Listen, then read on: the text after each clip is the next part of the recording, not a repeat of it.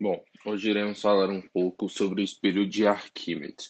O rei Hierão II de Siracusa, que hoje é uma província da Sicília, que está localizada no sul da Itália, tinha uma preocupação constante quanto à proteção da sua cidade contra as ameaças de invasão por parte dos romanos.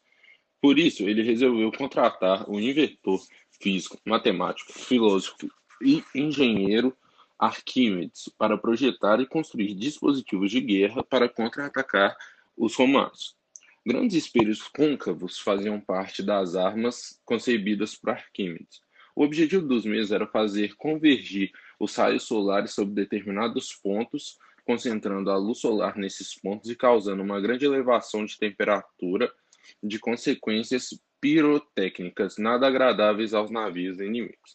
Assim, teria Arquímedes incendiado parte da esquadra romana que ousou atacar a província. Mas há controvérsias. Em 1973, um engenheiro grego resolveu reproduzir essa façanha de Arquímedes. O objetivo era confirmar a possibilidade de ter mesmo ocorrido o episódio do incêndio nos, dos navios. Colocou 70 espelhos planos dispostos em semicírculos, de modo a fazerem convergir os raios solares sobre um barco de madeira situado a, 50, a mais ou menos 50 metros da costa. Em um dia ensolarado, o engenheiro conseguiu, em poucos minutos, incendiar o barco. Espelho de Arquímedes, pela parte da ótica, o que foi que ele fez? Quando ele posiciona vários espelhos em um semicírculo e concentra a reflexão de todos eles em um só ponto, ele gera o efeito de um espelho côncavo.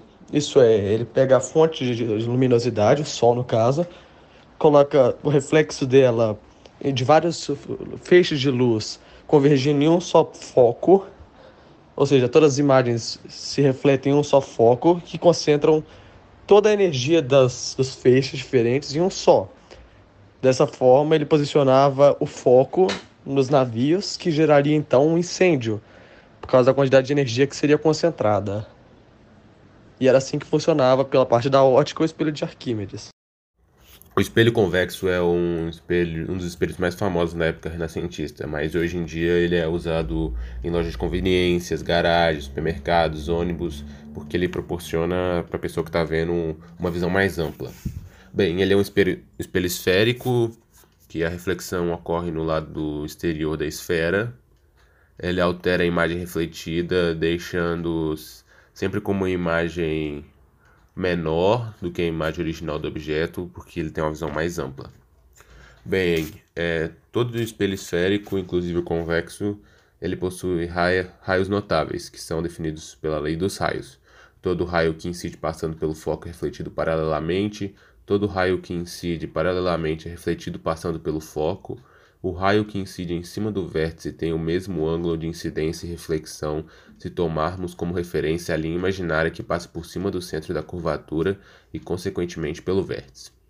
Quando um raio incide passando pelo centro da curvatura, ele é refletido na mesma direção.